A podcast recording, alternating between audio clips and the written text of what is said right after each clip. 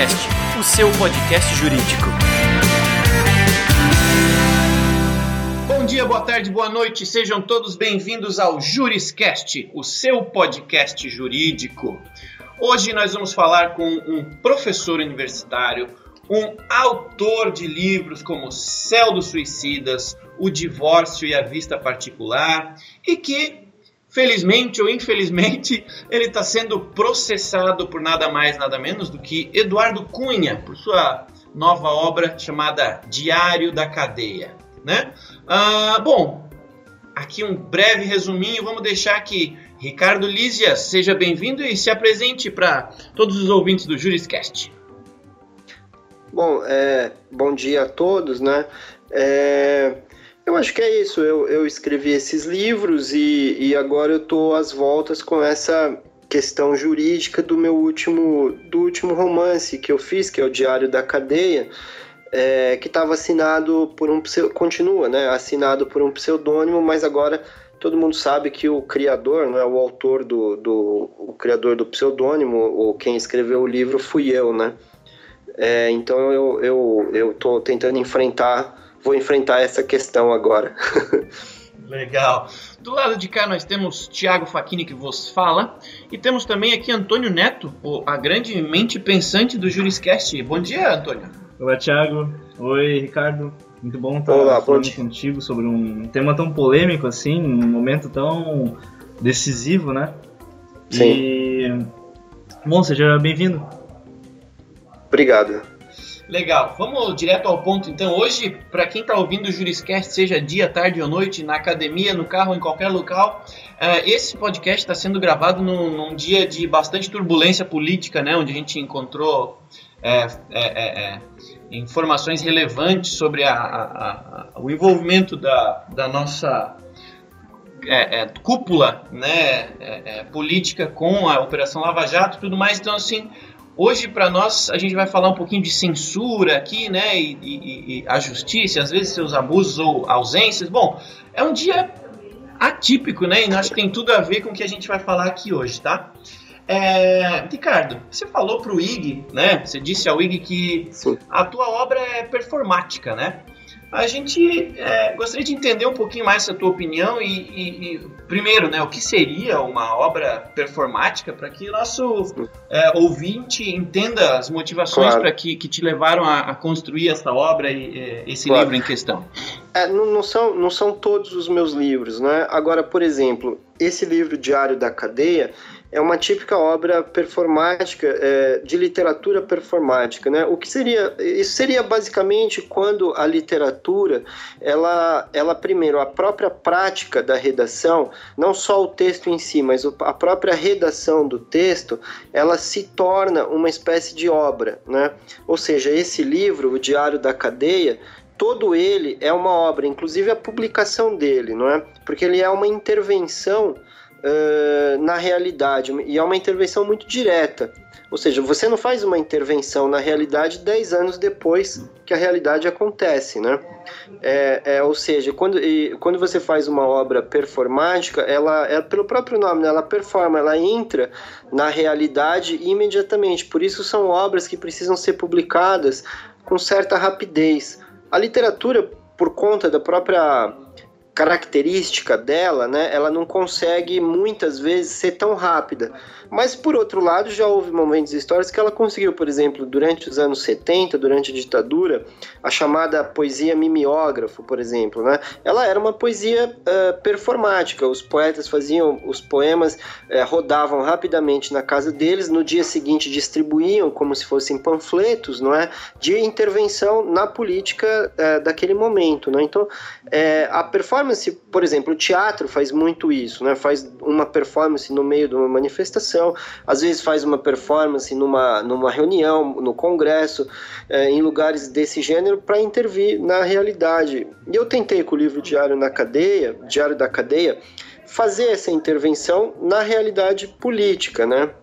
É engraçado, quer dizer, não quero me gabar, mas tudo que a gente está assistindo hoje, o livro, por exemplo, fala da, de como Eduardo Cunha ficava às turras, ficava irritado e incomodado com Michel Temer, fazendo ameaças, falando: Ó, oh, você sabe de tudo e vocês me deixaram aqui, não é? E agora eu tô aqui esperando, não é? Eu tô aguardando os acontecimentos e só eu tô aqui, enquanto vocês estão todos aí fora. E, e, e o Eduardo Cunha, o pseudônimo no meu livro, ele anuncia, né? Ele fala: todos vocês sabem, né?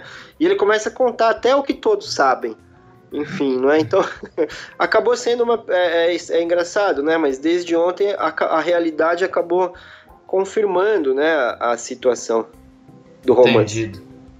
Legal. E nesse romance tu afirmou, por exemplo, no programa do Bial, que tu foi censurado, né?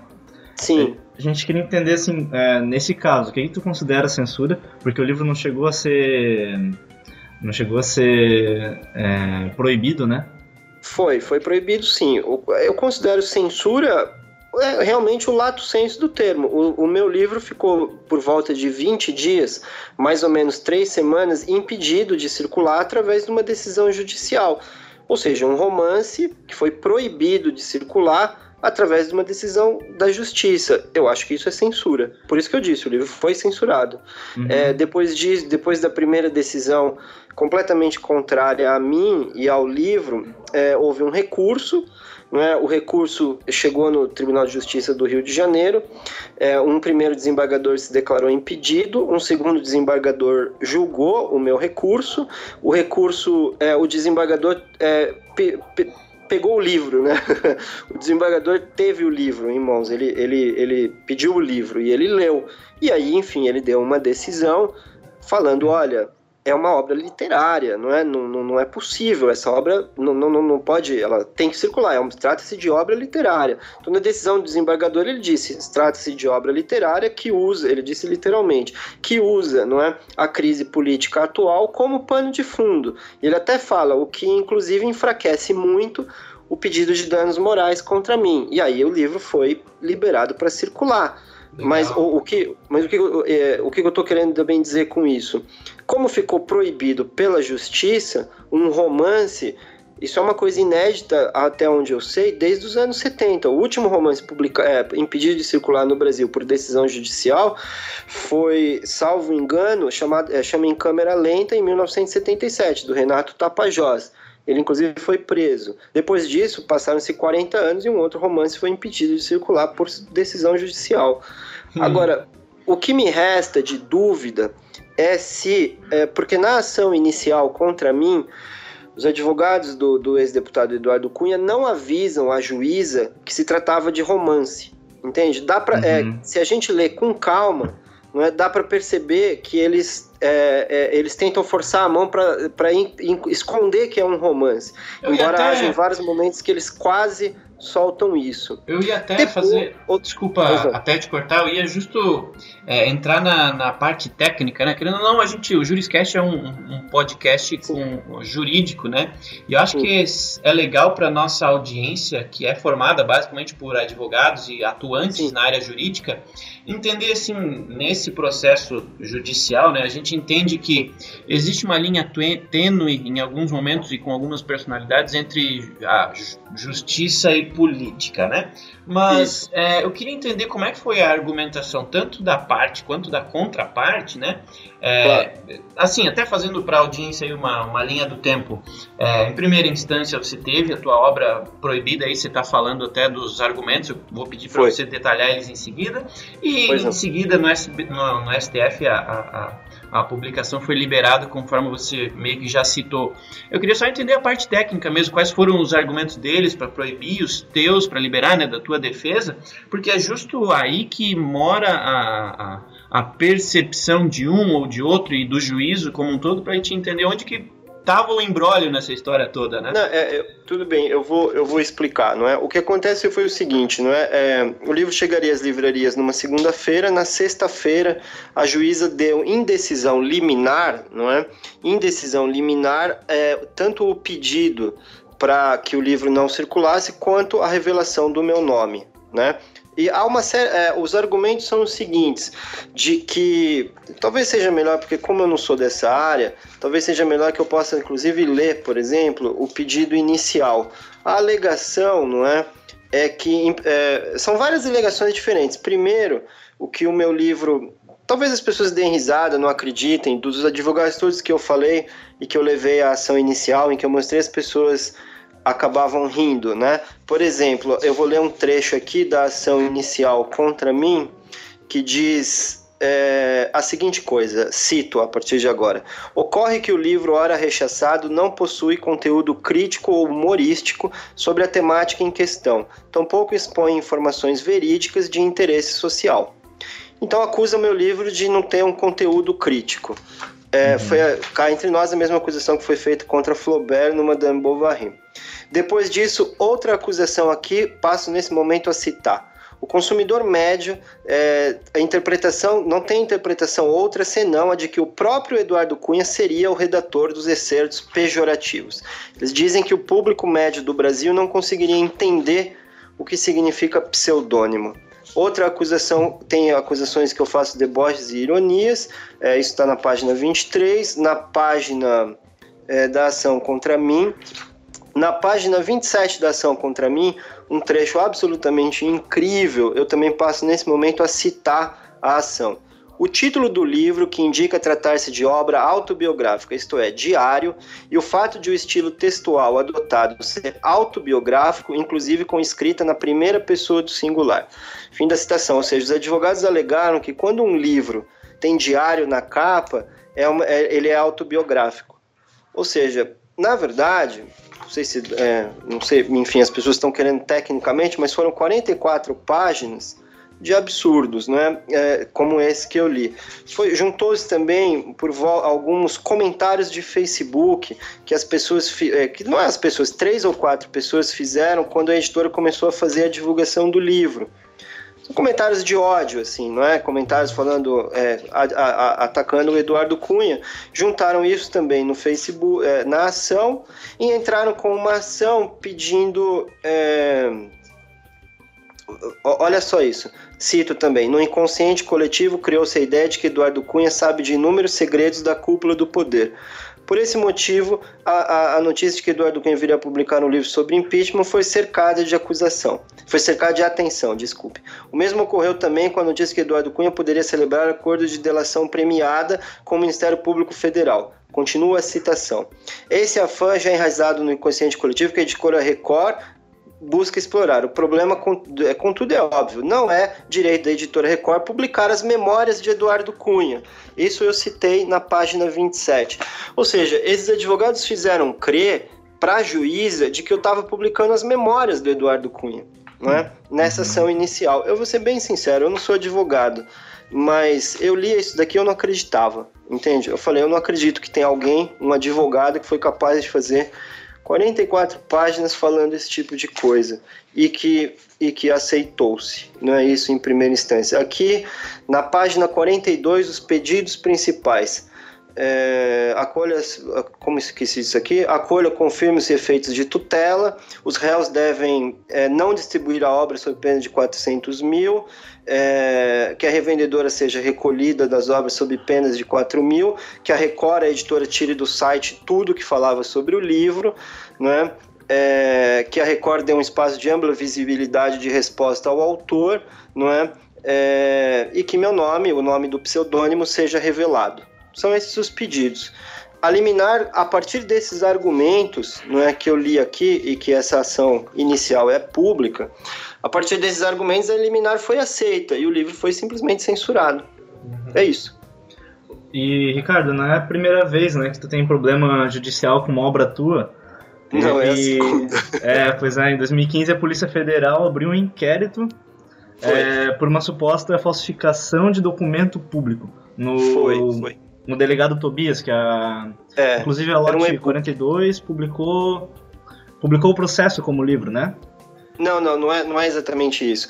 Eu fiz um e-book, não é? é, é que chamava Delegado Tobias, uma série de quatro, quatro e-books, era um folhetim, não é?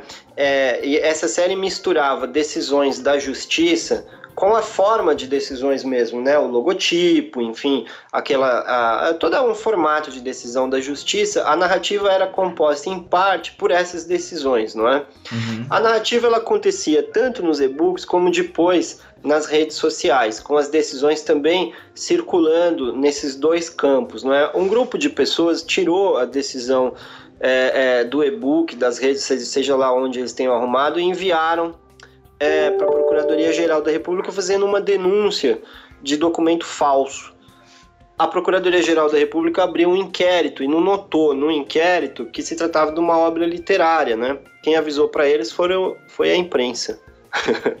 Mas no caso, enfim, a, a, eu fui convocado à Polícia Federal, fui com os meus advogados lá e, enfim, dei um depoimento e o, o, o, o delegado entendeu perfeitamente. Eu levei os e-books, realmente o delegado, o delegado é, pediu, ele fez ali a minha oitiva, né? Depois enviou, um outro procurador pediu o arquivamento e o juiz arquivou aquele caso. Uhum. Legal. É, Foi. Assim, unindo esses dois casos, né, o delegado Tobias, a, a obra anterior citada e e agora do pseudônimo Eduardo Cunha, é, são dois casos, ao meu ver aqui, com que tu explicitastes agora, né, que é, é, não sei se desconhecimento ou despreparo, talvez imaturidade, é, de ambos os casos, tanto na conferência dos dados, talvez seja um pouco de é, imaturidade do conceito de ficção também, né, checar suas fontes, o básico assim. É, na tua experiência, tu diria que é o jurídico que é despreparado, são as não. pessoas, ou talvez uma perseguição contigo? O que, que tu pensa não, sobre não. esses acontecidos? Não, assim? não, tem nenhuma, não tem nenhuma perseguição comigo. Eu não acho que o, juri, o, o, o, Poder Judiciário seja exatamente preparado. Eu acho que o Poder Judiciário, até onde eu estou estudando e vendo, é, tem um pouco. O, os mecanismos do Poder Judiciário, às vezes, podem demonstrar um pouco um pouco problemático quando eles se confrontam com o trabalho artístico, mas sobretudo, sobretudo nessa questão liminar, entende? É, eu não consigo entender, e eu estou pesquisando e achando, como é que pode existir um pedido liminar contra uma obra de arte, entende? Por, pela própria característica do pedido liminar, que é uma coisa que precisa ser realizada muito rapidamente. É isso, não é? A liminar ela tem que ser feita muito velozmente. Só que a arte, ela, a arte ela impõe uma ambiguidade, não é sempre, que são as multiplicidades de sentido. Qualquer obra de arte, basicamente, ela tem tantos sentidos quanto espectadores resolverem dar sentidos a ela. Isso é uma coisa antiga. É, quando um juiz expede um pedido liminar, ele está impondo sobre uma obra de arte um único sentido. Né? É, e o sentido, que é o sentido dele. Esse sentido vai prevalecer por força da lei. Normalmente, o resultado disso é, é desastre. Como é um desastre no caso do meu pseudônimo, quando, como foi um desastre quando deram uma medida liminar contra aquela instalação do Nuno Ramos. Por quê? Porque medida liminar, ela necessariamente determina um sentido só. Se não fosse medida liminar, eu não estou dizendo, veja, eu não estou dizendo que a obra de arte está acima da lei. Eu não estou dizendo isso, eu estou dizendo que é preciso um tempo para discussão. Então você imagina o seguinte: por que, que a juíza dá uma decisão liminar para impedir o meu livro antes de consultar o livro? Uhum. Entende? Essa é a questão. Porque, porque, porque ela não me consultou, ou melhor, os meus advogados, não é? Quer dizer, ela deu uma decisão que é uma situação. O que, o que, que eu mostro com isso? Quando a justiça impõe medida liminar à arte, ela vai, vai haver um impacto desses múltiplos sentidos da arte. E é a arte que derruba a justiça, né? Pelo seguinte, porque simplesmente se demonstra a fragilidade desse, não sei como chama, remédio jurídico, não é isso, ou algo assim. Não é porque, porque simplesmente não funciona. O que eu posso mais mostrar é que todas as vezes que eu vi até aqui em que a, a, a, o Poder Judiciário expediu medida liminar, ele fez bobagem assim, sem, sem eh, usando esse termo. Eu vou dar um exemplo. A juíza, a juíza na decisão de primeira instância que impede o meu livro, ela fala o seguinte, bem no início da decisão. Ela fala assim: "Bom, se tiver errado, não é se eu estiver errada, basta depois que a, a, a circulação seja retomada e o dano está reparado. Isso é verdade a priori, mas tem um pequeno detalhe aqui. Eles pediram a divulgação do meu nome, não é, de um pseudônimo. Para você ter uma ideia, era tão segredo isso, porque o pseudônimo faz parte, não é, é da sátira política. Sátiras políticas são escritas por pseudônimo. Era tão sério que nem o advogado que já estava me defendendo sabia que era eu. Entende? O meu nome. Ele não sabia. O advogado foi convocado, contratado pela editora. É, é, é, até porque também ninguém sabia, a própria juíza não sabia o meu nome. Então o que aconteceu? Ele também não sabia, só três pessoas do mundo todo sabia que tinha sido eu, que é a minha esposa, por razões evidentes, e o, o editor executivo, o editor-chefe e a proprietária da editora. Nem a secretária do editor sabia. Quando a juíza pede para liberar o meu nome, o que, que ela está, sob medida liminar, o que, que ela está, na verdade, pedindo? A destruição de uma obra de arte. É isso que ela pediu, porque o conceito, a, a, literatura performática é uma obra de arte conceitual, ou seja, o conceito faz parte da obra. Né? Ela simplesmente pede com toda tranquilidade que a obra seja destruída. A gente entrou com recurso, o advogado entrou com recurso, só que não deu tempo por causa dessa coisa. O recurso demorou alguns dias para ser escrito, porque ele era muito cuidadoso. Né? Depois disso, o primeiro desembargador se declara impedido. Quando entra o segundo, cai o prazo para demonstrar o meu nome em primeira instância. A gente tem que mostrar o meu nome, ou seja, quebrou o pseudônimo. A partir do momento em que o advogado leva o meu nome para juíza, simplesmente minha obra está prejudicada não é? Porque algumas pessoas já sabem o pseudônimo. Ou seja, esse dano, o dano de quebrar um conceito, uma obra de arte conceitual, ele não é reparável. A justiça, uhum. em decisão liminar, destruiu minha obra, uma Isso. parte da minha obra. Ou seja, eu queria entender que alguém me desse um argumento de por, como pode haver uma decisão liminar por obra de arte. Não é? É, é, eu acho que é esse o problema. Não é? Essa é a questão, não é decisão muito velozmente que impõe apenas um sentido a um tipo de criação humana que tem mil, que tem sentidos infinitos. Isso é muito interessante para a gente pensar no conceito da censura, porque a gente a gente pensa sempre na tem vários casos, por exemplo, em, em biografia não autorizada, em que é impedida Sim. a circulação do livro, né? Isso Sim. é um tipo de censura, mas não é muito divulgado, geralmente porque é um negócio mais corriqueiro. Mas quando se trata de, de ficção, é, é, muito mais sensível, né? Porque, é muito mais sensível, disse, mas é também muito mais grave. Forma. Entende? Sabe, é, é muito mais grave porque, assim, a ficção foi o que escreveu os, os, dois desembargadores e depois também a ministra Rosa Weber também escreveu. Trata-se de obra literária, porque não cabe, portanto, sequer nenhum tipo de cobrança que às vezes cabe às biografias.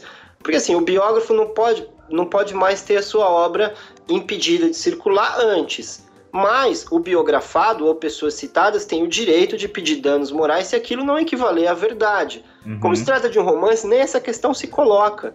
Né? Ou seja, claro que evidentemente ninguém, o, o que os advogados tentaram era mostrar para a justiça que eu não tinha escrito um romance. E para isso eles não mostraram o livro. Não é? A justiça, no meu entender, para mim, na minha opinião, isso é litigância de má fé, que conduziu a juíza a uma, a uma decisão muito veloz, uma decisão descuidada, que não só censurou o meu livro, como destruiu um pseudônimo. Não é? Ou seja, é, é, é gravíssimo, na verdade, isso, na minha opinião. E tá, para finalizar, eu tenho uma última pergunta para ti. É, pois não comentou que está produzindo um novo livro que tu fala sobre arte e direito. Queria que tu é. falasse é. um pouquinho sobre ele. Eu tô, eu tô fazendo, justamente, porque como eu tive que escrever, assim, como eu disse, a gente até imaginava um pouco que poderia, porque ninguém é bobo, ou, ou, talvez todos nós brasileiros sejamos bobos, mas não nesse, nesse sentido. Né? A gente imaginava que poderia haver alguma interpelação jurídica, alguma questão jurídica, claro, e nós estávamos mais ou menos preparados. O que a gente nem sonhava, não é, é que haveria é que haveria uma, um, pedi, um impedimento da circulação, dadas todas as decisões do, do próprio Supremo, que não impedem a circulação sequer, não é? de biografias, a gente nem sonhava que o livro seria impedido de circular, mas ele foi. Né? Ou seja, então eu comecei também a escrever um pouco a defesa. Eu escrevi é, é, para ajudar, não é? É, os advogados. Eu escrevi sobre a questão do pseudônimo, não é? Eu escrevi sobre algumas questões é, porque tem essa outra é, coisa curiosa, interessante do direito, que eu também fui aqui uma das acusações, que é essa história do direito à personalidade, né? É, eu estudei essa história em vários lugares esse direito à personalidade me parece uma coisa levemente estranha, entende? Se você coloca isso na arte, ele perde o total cabimento. Não é assim, ele não, não você não pode, por exemplo, é, como, é que, como é que o Michel Temer pode, por exemplo, pedir agora direito à personalidade e ninguém pode fazer, por exemplo, um conto, um romance, um poema? Eu já fiz dois, né? Pode fazer um poema é, é, sobre a situação política atual, já que a personalidade dele está absolutamente envolvida, isso pode manchar a personalidade. Esse, esse direito à personalidade ele não pode prevalecer quando você está diante de obra literária. Né? É, que me parece que tem, como chama, é ADI, não é isso? Ação direta de. É isso? A, a ação de direta de inconstitucionalidade. Uhum. Já houve um julgado. Não é? De que de fato ele realmente diante de obra, ele tem, e é a recomendação também de vários textos de doutrina, inclusive do ministro Barroso, de que realmente o direito à personalidade ele, ele não prepondera diante, é, é, diante da liberdade de criação. A liberdade de criação é um direito maior, né? é um uhum. direito superior a, a, a esse direito à personalidade. Agora, que aparentemente ele já nem prepondera sequer nas, nas biografias, não é? é o que eu estava falando antes, desculpa? ah, o que acontece? Esse direito, em várias outras sociedades, não é? Porque assim, quem defende direito à personalidade aqui no Brasil é político e é gente famosa, é gente rica. É aparentemente um direito feito para alta, alta classe se proteger para não deixar que os outros falem o que ela não quer que seja falado, para não deixar que uma foto dela circule que a incomode. Agora, em várias sociedades em que os direitos coletivos, não é, os direitos uh, uh, de toda a sociedade prevalecem sobre esses direitos individuais, uh, essas sociedades nem falam nisso. Imagina, o cara quer fazer um filme sobre a família real você imagina que o, o, o, príncipe Charles vai entrar e pedir direito à personalidade é fora de questão. Né? Na, na, Inglaterra isso nem, nem existe. Agora, aqui no Brasil, várias e várias vezes, esses direitos individuais começam a, sobre, a, a, a tentar incomodar é, é, liberdade de expressão, liberdade de criação, liberdade artística, não é? É, é, é, e eu comecei a fazer um estudo é, é, sobre isso para perceber, e justamente, mas a minha intenção é justamente mostrar é, é, é, é, que essa história que essa história de medida liminar não é diante de arte perde o sentido na minha opinião não é? Quer dizer você, a gente não precisa fazer uma caricatura, mas assim, se houver, por exemplo, risco ao corpo físico de alguém, se um, um, maluco resolve dizer assim, olha, eu vou fazer uma obra de arte, e a minha arte é sair com um revólver e atirar em 15 pessoas na feira, e eu convido todos vocês para vernissagem amanhã, que vai ser ali na feira, na banca de pastel, evidentemente que isso tem que ser impedido. É? é claro, né, quando se trata do risco físico de alguém, claro que a, a, o Poder Judiciário, evidentemente, tem que agir, mas eu nunca ouvi falar disso. O que eu não compreendo é como o Poder Judiciário age sobre direitos que são meramente simbólicos e muito discutíveis, não é? Eu vi outro dia, eu estava vendo um procurador, eu não lembro quem era, qual era o. Mas ele foi querer defender isso, ele usou uma metáfora que parece que é muito estudada no meio jurídico, que é tal do, do travesseiro de pena de ganso para proteger os direitos de uma pessoa que esses direitos, esses direitos simbólicos, direito de personalidade, a pessoa sobe num, pelo que eu entendi na faculdade de direito, se explica assim, a pessoa sobe num prédio, né? Vai lá em cima e solta vários, é, solta, abre um, abre um travesseiro com pena de ganso, vai voar toda todas as penas. Bom, depois disso você pode tentar recolher as penas. Capaz que você consiga recolher todas, não é? é não, quer dizer, capaz que você consiga recolher muitas, mas todas você nunca vai recolher. Então, é, essa metáfora é usada para proteger, por exemplo, o que seriam possíveis danos individuais é, contra é, é a, a, liberdade de expressão, a criação artística. Mas essa metáfora data vênia é uma enorme bobagem, não é? Porque assim, a, a arte ela não solta uma coisa, um monte de pena sobre as pessoas, ela cria uma outra realidade. Então não adianta, a pessoa não tem que chegar aqui e dizer, por exemplo, que é, é, a, nada daquilo aconteceu, porque eu sou o primeiro a dizer no meu romance que nada aconteceu, porque se trata de um romance, não é? É outra coisa. Como é que, por exemplo, as pessoas podem alegar que o romance é, é, ele vai levar, é, ele é crítico e ele é ofensivo. A arte ela é agressiva e ofensiva desde que ela existe praticamente, ou seja, se as pessoas alegarem direito à personalidade, está encerrada a prática artística.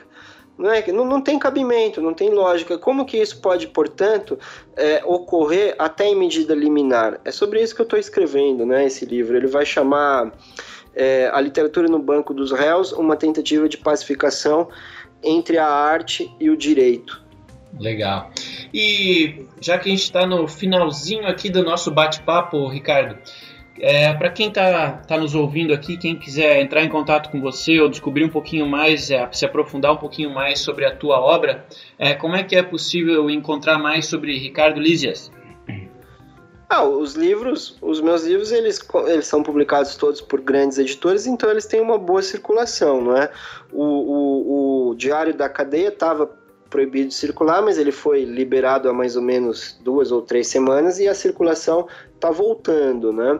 É, mas se as pessoas tiverem algum interesse, o meu e-mail é rlisias@yahoo.com.br. Show de bola, Ricardo. Eu não sei, não sei se interessa muito também para as pessoas, mas eu tô junto com uma advogada, a gente vai redigir uma ação é, a gente ainda não estudou exatamente contra qual instância, porque está ainda é, no princípio, mas eu acho que é uma ação contra o Estado do Rio de Janeiro, não é isso? É, que foi onde foi tomada a decisão.